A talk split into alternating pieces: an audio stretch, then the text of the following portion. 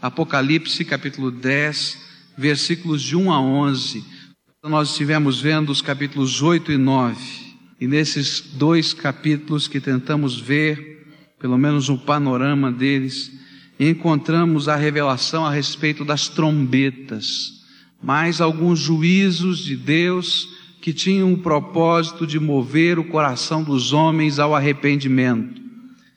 Eram juízos didáticos, eram chamados, eram apelos do Senhor. Mas agora nós vamos encontrar um interlúdio. O capítulo 10 e o capítulo 11 são um interlúdio, é uma pausa. E nesse interlúdio, entre a sexta trombeta e a sétima trombeta, o Senhor então manda algumas mensagens específicas do céu para João, o seu apóstolo. Quais foram estas mensagens? A primeira mensagem que esse texto vai nos apresentar vai do versículo 1 até o versículo 4. E esta é uma mensagem selada. Diz a palavra de Deus que assim que aquela visão começou, e ele começou a perceber as vozes dos trovões que estavam ministrando alguma coisa, ensinando alguma coisa, ele as compreendeu ele pôde entender perfeitamente, ele começou a tentar escrever e uma voz do céu disse: Não, esta mensagem, João, não é para ser escrita, ela está selada. Esta é uma mensagem para o teu coração. E essa é a primeira mensagem. Mensagem selada, mensagem particular mensagem para o coração, só para o coração. Essa é a ideia que às vezes nós vamos encontrar na palavra de Deus. A palavra de Deus vai nos ensinar que algumas mensagens e algumas revelações que o Senhor traz a nós individualmente não devem ser transmitidas. Elas são particulares elas são marcas muito especiais, muito pessoais do nosso Senhor. São coisas da nossa mais profunda intimidade com o nosso Deus. Eu não sei o que os trovões falaram, porque Deus não quer que ninguém saiba. Só João deveria saber, porque aquela era a mensagem de Deus ao coração de João, apóstolo, filho querido, a quem Deus falava.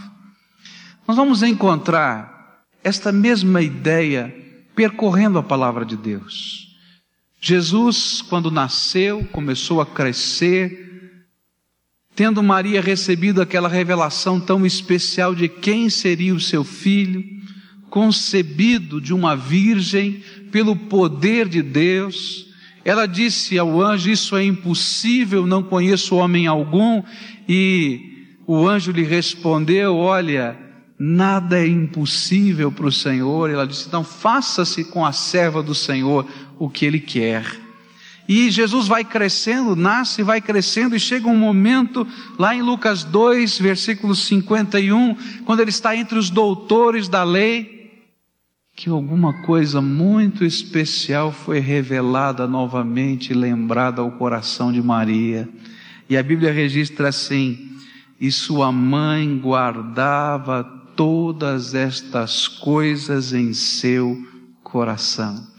Meus irmãos, eu não sei o que Maria guardava, mas naquela hora eu tenho certeza que o Espírito de Deus tocou-lhe a alma.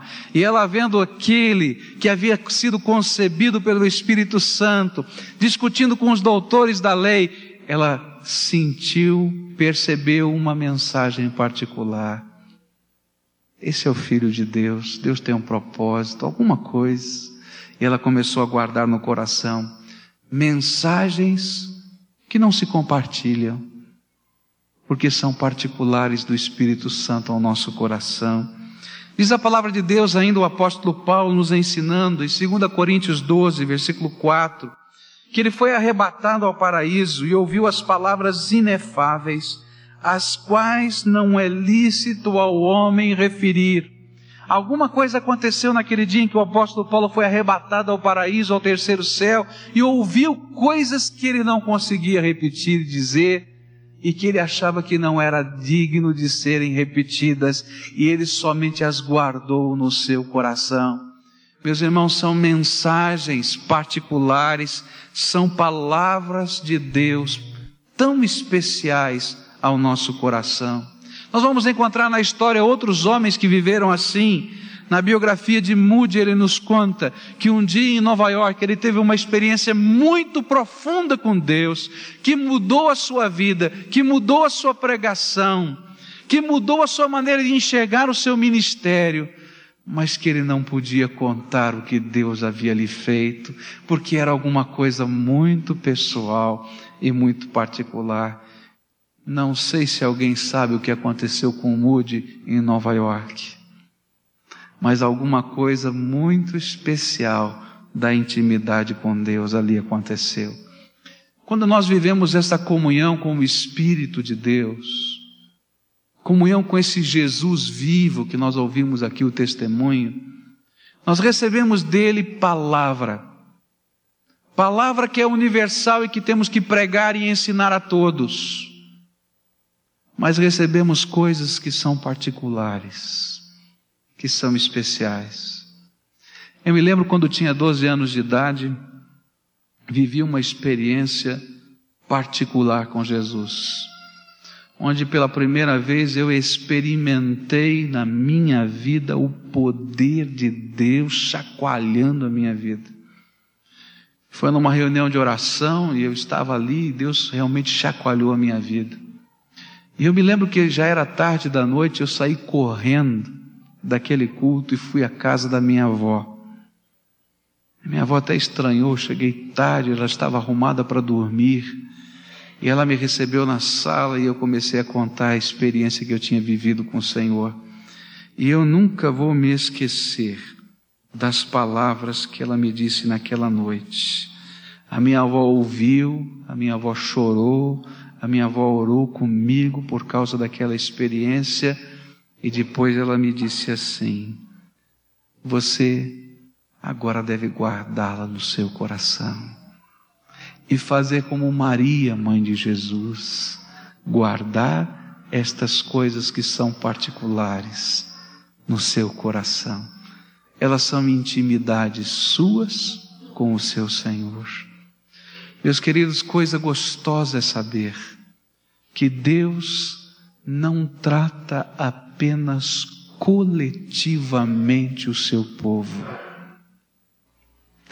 mas Ele chama lá na intimidade, alguns, todos quantos querem ouvir a sua voz particular, e com estes conversa, revela, manifesta graça, poder, que talvez as pessoas não entendam, que talvez se você tentar explicar as razões destas coisas, ninguém vai entender mas são aquelas mensagens particulares de Jesus.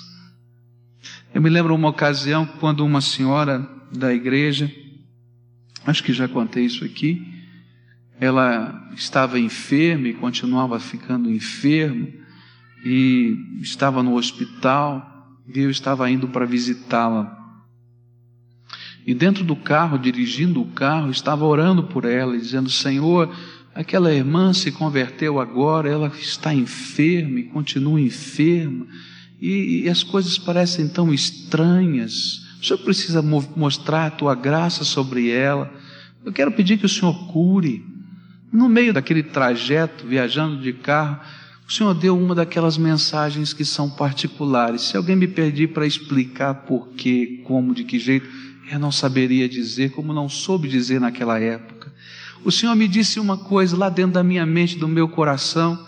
Não ouvi voz nenhuma, não vi raio, não veio trovão, não veio anjo, nada disso. Simplesmente aquela convicção que vem do Senhor na nossa vida.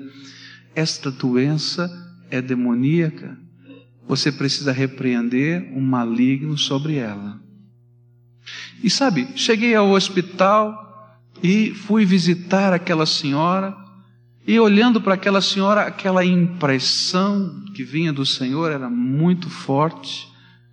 E eu disse: Mas, Senhor, se eu repreender aqui, vai ser uma confusão tão grande, porque os médicos não vão entender, os enfermeiros não vão entender, as pessoas não vão compreender. Senhor, o que é que eu faço? E naquele momento eu não fiz nada, eu orei por ela, simplesmente pedindo que Deus a curasse, mas saí dali impressionado, porque aquela era uma mensagem particular. Como talvez se o irmão pudesse me perguntar como, porque eu não saberia dizer. E fui para minha casa pedindo, Deus revela. E então o Senhor me mostrou, quando ela voltar para casa, você vai orar com ela. E liguei para um diácono então da nossa igreja em São Paulo e, e disse: Meu irmão, quando a sua vizinha, porque ela era vizinha dele, voltar para casa, no mesmo dia o senhor me ligue. Eu quero visitá-la na sua casa. E assim aconteceu. Numa tarde ele me telefonou dizendo: Pastor, ela voltou para casa. Hoje está em casa. Saiu do hospital logo depois do almoço. E nós fomos lá. E eu cheguei para aquela irmã e disse: Minha irmã, eu não sei explicar o que eu tenho que dizer para a irmã. Eu sei que a senhora está buscando ao Senhor, eu sei que a senhora está buscando uma, uma, uma, transformação, mas alguma coisa me diz: o Senhor está me dizendo que essa experiência de enfermidade não vem do Senhor, é demoníaca. E naquele momento, então, eu disse: eu quero orar por isso. Meus irmãos, quando eu comecei a repreender Satanás em nome de Jesus, aquela mulher se manifestou endemoniada dentro da sua casa. E eu e o diácono estávamos ali, repreendemos em nome de Jesus. Foi uma das experiências mais incríveis, porque eu vi o poder de Deus, não o poder do homem. E naquela hora então, baixinho, como os irmãos sabem que eu falo, eu repreendi Satanás em nome de Jesus, e aquela mulher foi liberta, e nunca mais aquela enfermidade voltou sobre ela. Agora, por que, eu estou contando isso, meus irmãos? Porque se talvez naquele dia eu chegasse à igreja e dissesse, olha, dirigindo o meu carro, eu ouvi a voz do Espírito dizendo isso e isso, muitos irmãos diriam, pastor deve estar ficando meio doido. Que coisa esquisita é essa que está acontecendo? E meus irmãos, isso não acontece só comigo mas muitas das direções de Deus para a nossa vida vêm como uma mensagem particular e que está selada para os outros, mas é mensagem de Deus para o nosso coração, para a nossa vida, para a nossa alma. Há coisas que nós não podemos compartilhar, porque são coisas da intimidade do Senhor e nós guardamos no coração. Pedimos confirmação, discernimento, mas guardamos no coração. Porque aquilo que vem do Senhor é impossível não reconhecer. Se a minha esposa ligar para mim o telefone, ela pode colocar uma esponja na frente do fone ela pode tentar mudar a voz, ela pode imitar a voz de alguém, mas eu vou dizer para ela: para com isso, eu sei que é você, porque eu conheço a voz da minha esposa.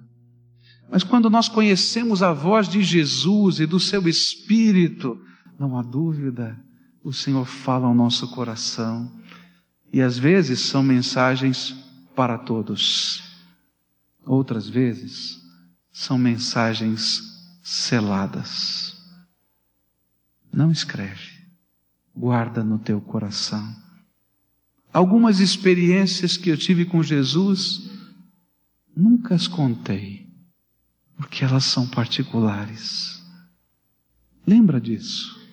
Deus quer falar em particular com você. Guarda isso no teu coração. A segunda mensagem que esse texto nos fala vai dos versículos 5 a 7. E nesses versículos vem então uma palavra que nos surpreende. A palavra e a mensagem está no final do versículo 6, onde diz assim: é um juramento solene. Entre a sexta e a sétima trombeta, esse juramento é feito. Não haverá mais demora. Esta foi a mensagem. Algumas coisas esta mensagem está dizendo. A primeira delas é que o anjo estava nos ensinando que o tempo estava acabando. A palavra que está aqui é que não há mais tempo. Acabou o tempo. É isso que está lá no grego. Acabou o tempo. E algumas pessoas estão entendendo quando leem este versículo que entre a sexta e a sétima trombeta, porque a sétima trombeta é a volta do Senhor Jesus. Nós vamos ver isso em 11, 15, Apocalipse 11, 15. Então o tempo acaba em 11, 15. E ele está dizendo: olha, o período da eternidade volta a existir. Algumas pessoas entendem que a história no seu contexto mais amplo, ela é feita da seguinte maneira: antes do homem existir e antes do pecado entrar, havia a eternidade de Deus. O homem entrou, o pecado entrou e Deus fez um parênteses e colocou o tempo. O tempo em que nós estamos vivendo, o tempo da humanidade. Mas vai chegar um momento na história em que o parênteses do tempo se fecha e volta a existir somente a eternidade de Deus. E alguns olham para esse texto e dizem assim: o que o anjo está anunciando é que o parênteses do tempo está se fechando e vai voltar agora o reino de Cristo e a eternidade de Deus. É isso que diz a palavra de Deus Apocalipse 11, 15, e tocou o sétimo anjo a sua trombeta, e houve no céu grandes vozes que diziam: O reino do mundo passou a ser de nosso Senhor e do seu Cristo, e ele reinará pelos séculos dos séculos, eternidade de Deus. Diz ainda Mateus 24, 31, a grande trombeta tocará, e ele mandará os seus anjos aos quatro cantos da terra, e os anjos reunirão os escolhidos de Deus de um lado do mundo até o outro, e o tempo vai ter acabado. Diz a palavra de Deus: não haverá mais demora, o tempo acabou. Naquele momento em que a sexta trombeta soar, a palavra de Deus nos garante, esse é um juramento solene, que não vai haver mais nada que detenha a vinda do Filho de Deus, Jesus Cristo. Os irmãos lembram do capítulo 7? Deus determinou um tempo. Capítulo 6, quando os mártires clamaram, até quando, Senhor? Ele diz, vistam as roupas brancas mas aguardem. Agora o anjo está dizendo: não há necessidade de aguardar mais nada. A sétima trombeta está tocando e vai tocar. O filho do homem vem. O tempo acabou. Sabe qual é a grande lição desta segunda mensagem? É uma lição pastoral, é uma advertência. A lição é a paciência de Deus tem limite. Todo o tempo desse parênteses que eu falei, eu poderia trocar por um termo: paciência de Deus, misericórdia de Deus, graça de Deus. Mas a Bíblia nos diz que a paciência a misericórdia e a graça têm limite e que o tempo da oportunidade passará. Eu não sei se você já entendeu quão precioso é o tempo que Deus tem te dado. E eu não sei se você já entendeu quão preciosa é a época em que você está vivendo porque este tempo e esta época é o tempo em que Deus está derramando graça, misericórdia, poder, amor, restauração, salvação, vida. Mas a Bíblia nos diz que esse tempo vai passar. E de uma certa maneira as oportunidades passam pela nossa vida. Você já perdeu alguma boa oportunidade na sua vida? Eu já perdi algumas. E você já percebeu que elas nunca mais voltam? Assim é a regra da vida. E a oportunidade que Deus passa ou derrama sobre nós não pode ser deixada ir embora. Nós precisamos apegá-la com as duas mãos. Mas para pegar a oportunidade que Deus nos derrama é preciso largar alguma coisa das mãos. Porque para segurá-la precisamos das duas. E há muita gente tentando pegar a oportunidade de Deus com o dedinho, com o dente, com os olhos, mas as oportunidades estão passando. E eu quero dizer para você: olha, pegue, segure, abrace as oportunidades que o seu Deus tem lhe dado com as duas mãos, com os dois braços, com as duas pernas. Porque esse é o tempo da graça, da misericórdia, da salvação, do poder vivo de Deus atuando no meio do seu povo. Então não deixe ele passar porque o tempo está acabando. A terceira mensagem que esse anjo trouxe a João vai aparecer agora, a partir do versículo 8 até o versículo 10. E é uma mensagem interessante que vai falar de um livrinho.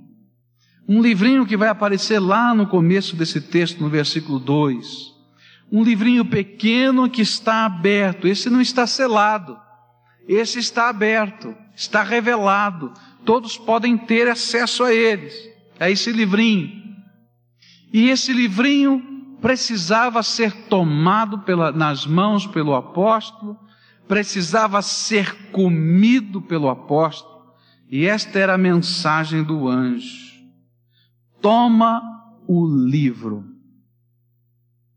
e é interessante que o anjo fala para que ele tome o livro duas vezes. E quando João pergunta, e o livro, você não vai me dar o livro? Ele fala de novo: toma o livro, pega da minha mão.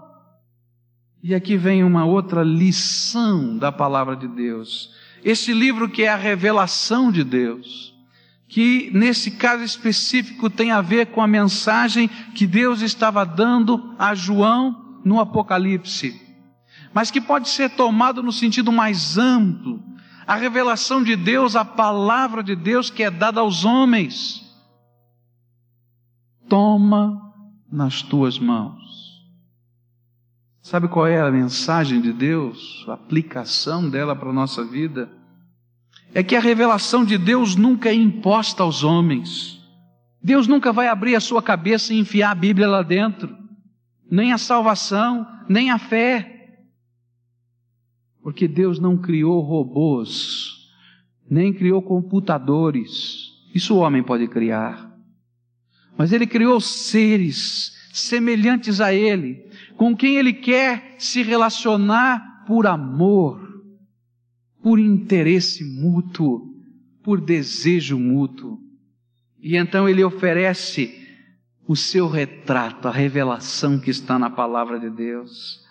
E ele espera que nós, depois do chamado, do apelo, do convite que ele nos faz, dizendo: Olha, eu quero me mostrar a você, eu quero me revelar a você, eis aqui a minha palavra. Sabe o que ele quer? Que você tome isto para você voluntariamente. Tomar para você é sentir o privilégio que é ter não somente a palavra de Deus, mas o próprio Deus vivo atuando dentro da nossa vida, falando, tocando, transformando. Toma a revelação de Deus para a tua vida enquanto a tem. Toma a graça de Deus para você enquanto é tempo. O tempo está passando e passa rápido e você precisa dessa graça e essa oportunidade agora. Mas o anjo disse para aquele profeta de Deus, João: não adianta só tomar o livro. O que é que tem que fazer? O que é que diz a Bíblia? Comer. Mas sabe o que, é que a palavra de Deus está nos ensinando? É que quando a revelação de Deus nos é dada, e a revelação de Deus completa está aqui na palavra dele, na Bíblia, nós precisamos fazer esta revelação ser parte de nós. Jesus usou esse mesmo exemplo dizendo que quem não comesse a sua carne, não bebesse o seu sangue, não teria parte com ele. E nós não estávamos sendo convidados a sermos canibais, mas era uma figura de linguagem que quem não fizesse de Jesus parte integrante da sua vida, não tivesse interiorizando tudo, não podia ter parte com ele. E o que o anjo está dizendo a João: João, pega esta palavra profética, pega esta mensagem que veio do céu para você, pega esta revelação que Deus está dando ao mundo e come, e entra com ela para dentro da tua vida, assimila dentro do teu coração, digere isto dentro de você, dentro do seu espírito leva até a tua própria vida, a tua maneira de viver, de falar, de conhecer, de andar. Faça isso, João. Porque esta palavra tem que se tornar em algo vivo dentro de você. E assim é, meus irmãos.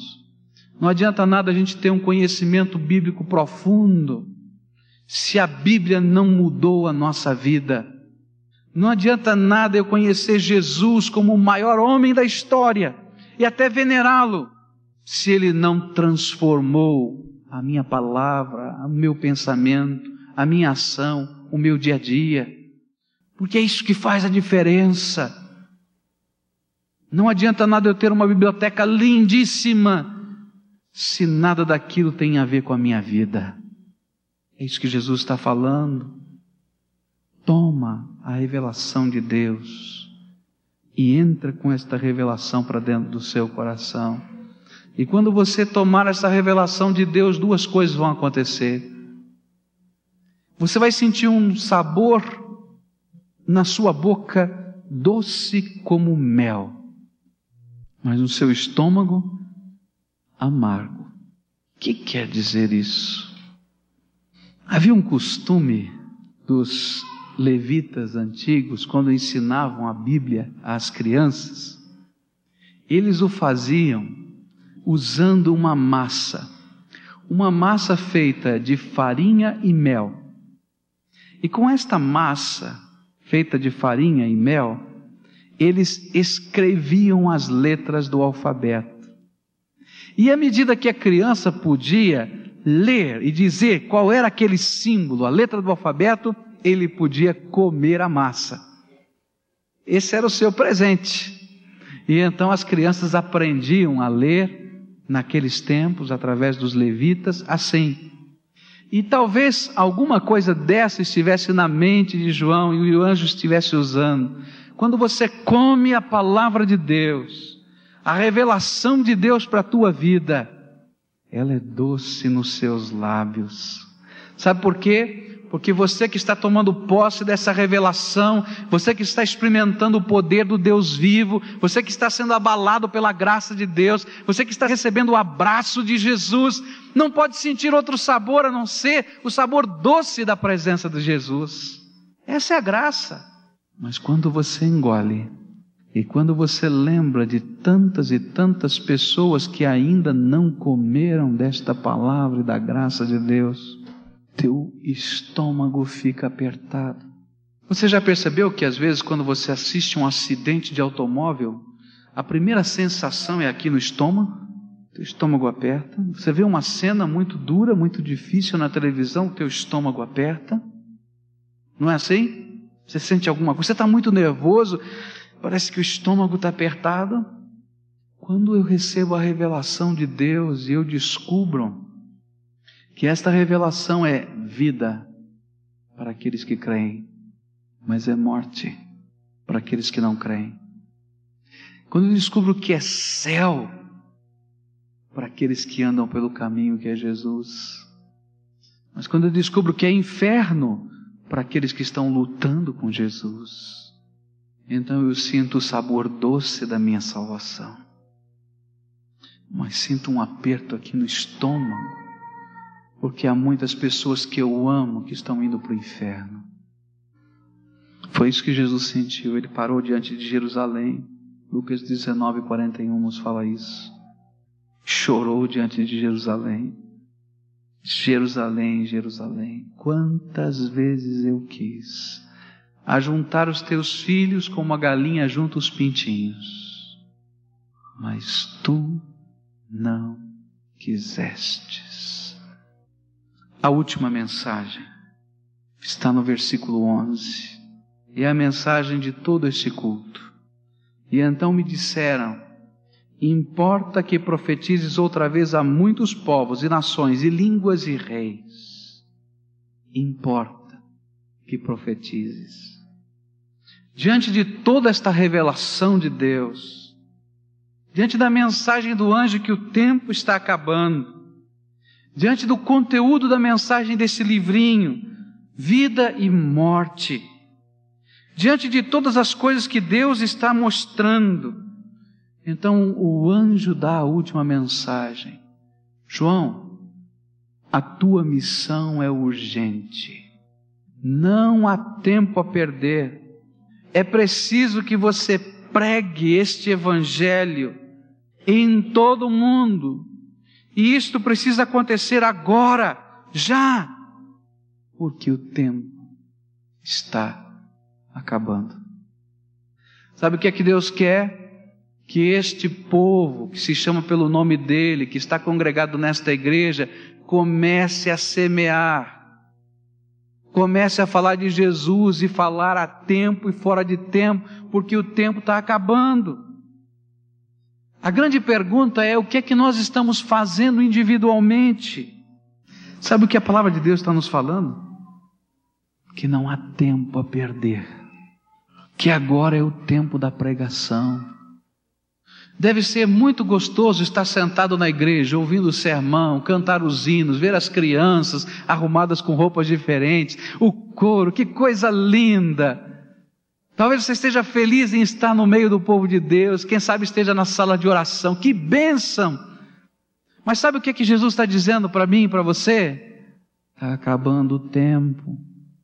Corre, semeia, prega, ensina, esse é o tempo em que nós precisamos nos levantar para servir ao Senhor com as nossas vidas e pregar o Evangelho, e pregar o Evangelho aqui em Curitiba, ali na esquina, em qualquer outro lugar e no mundo inteiro, tudo ao mesmo tempo, porque o tempo da colheita está acabando, está chegando ao final, o tempo da safra está se esgotando, agora é o tempo. Agora, sabe o que, é que está havendo?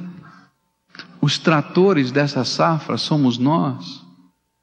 Alguns estão quebrados, outros estão enferrujados, outro acabou a gasolina, outro está parado com o pneu furado, mas nós não estamos entrando para dentro dessa safra. Nós estamos gastando muito tempo para ganhar dinheiro, mas estamos gastando pouco tempo para servir a Deus. E Deus vai cobrar isso de nós e das nossas famílias. É tempo de semeadura. Quatro mensagens. Uma particular, outra que dizia que o tempo estava acabando, a outra dizia para tomar o livro, comer o livro, fazer parte da vida, deixar ser mudado. E a última é: com esse livro dentro de você, profetiza as nações. Corre, porque agora é o tempo. Pai querido, em nome do Senhor Jesus, que nós nos apresentamos diante de Ti nesta hora, porque entendemos a Tua palavra viva, verdadeira, e te pedimos, Senhor, sacode as nossas vidas pelo Teu poder. Senhor Jesus, aqui tem um exército que precisa ser mobilizado. E eu quero dizer, Senhor, que o único que pode mobilizar esse exército é o Senhor pelo teu poder. Eu quero te dizer, Senhor, que se o Senhor derramar do teu espírito sobre toda a carne que aqui está, de tal maneira, Senhor, que nós percamos a visão das outras coisas, mas ganhemos a visão do reino. Senhor, este exército vai sair às ruas, vai sair a campo para falar de Jesus. Eu quero te pedir, Senhor, que tu desperte as crianças. Eu quero te pedir que tu desperte os jovens. Eu quero te pedir que o Senhor desperte os adolescentes. Eu quero te pedir que o Senhor desperte os homens, Senhor. Que os homens desta igreja sejam despertados. Eu quero te pedir, Senhor, que as senhoras e as mulheres sejam despertadas e que não haja um soldado aqui sequer que não esteja preparado, Senhor, para esta hora, que não haja sequer um lavrador da tua seara, que não esteja trabalhando no teu reino, trabalhando, Senhor, para ganhar almas para Jesus. Pai, dá-nos esse milagre, porque só o Senhor pode fazer isso. E eu quero te pedir, Senhor, incomoda, incomoda a nossa consciência, o nosso coração em perceber que pessoas estão indo para o inferno e nós não estamos fazendo nada. Incomoda, Senhor, de tal maneira que nós sentamos o dever de profetizar que Jesus Cristo é a salvação do mundo. Em teu nome, Senhor, clamamos. Amém, Senhor Jesus. Amém.